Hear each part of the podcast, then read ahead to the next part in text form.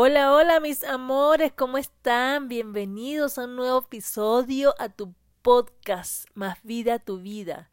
Este espacio para encontrarte contigo, donde te cuidas, donde te amas, donde te priorizas, donde lo más importante eres tú. Hemos estado conversando en, en el episodio anterior sobre esas excusas que te mantienen apegada allí a esa relación donde no eres feliz Hoy vamos a conversar sobre algunas excusas más. Escuchen esta. Él o ella se va a separar. Ay, no, Dios mío. Déjame decirte que te vas a quedar esperando, mi amor, porque eso no va a pasar. Esa persona no se va a separar. Si esa persona de verdad te amara hasta las últimas consecuencias, estaría a tu lado.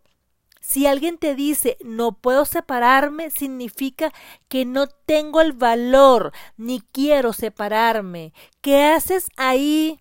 ¿Qué haces perdiendo tu tiempo? ¿Qué haces perdiendo tu dignidad? Tienes que irte. Pues si tienes que presionar o amenazar a la persona que amas para que se separe, déjame decirte que vas por muy mal camino y que el vicio del apego se apoderó de todo tu ser. Aquí te va otra típica excusa para quedarte en esa mala relación. No, no es tan grave. El amor todo lo puede. Wow, el amor todo lo puede. Pues déjame decirte, mi amor, que no. El amor no puede ni debe llevarte a que tu tolerancia no tenga límites. Te recuerdo que estas señales son aplicables no solamente a una relación de pareja, sino también a relaciones familiares, madre o padre, hijos, o incluso en un vínculo amistoso. Fíjate bien y toma nota, escudriñate, analízate. Cuando eres tan flexible, tan buen samaritano y le quitas el peso a cualquier aspecto que si te está afectando, estás eliminando de cuajo tus aspiraciones, tus deseos, tus principios personales. La flexibilidad, la flexibilidad es buena, mi amor, pero no tanto.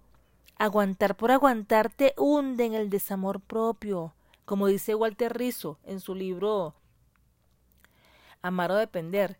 Te sube los umbrales de la tolerancia a límites indecentes.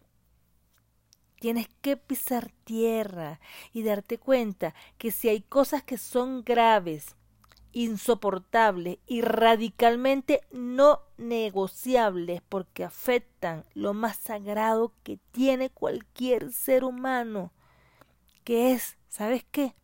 Tu paz interior.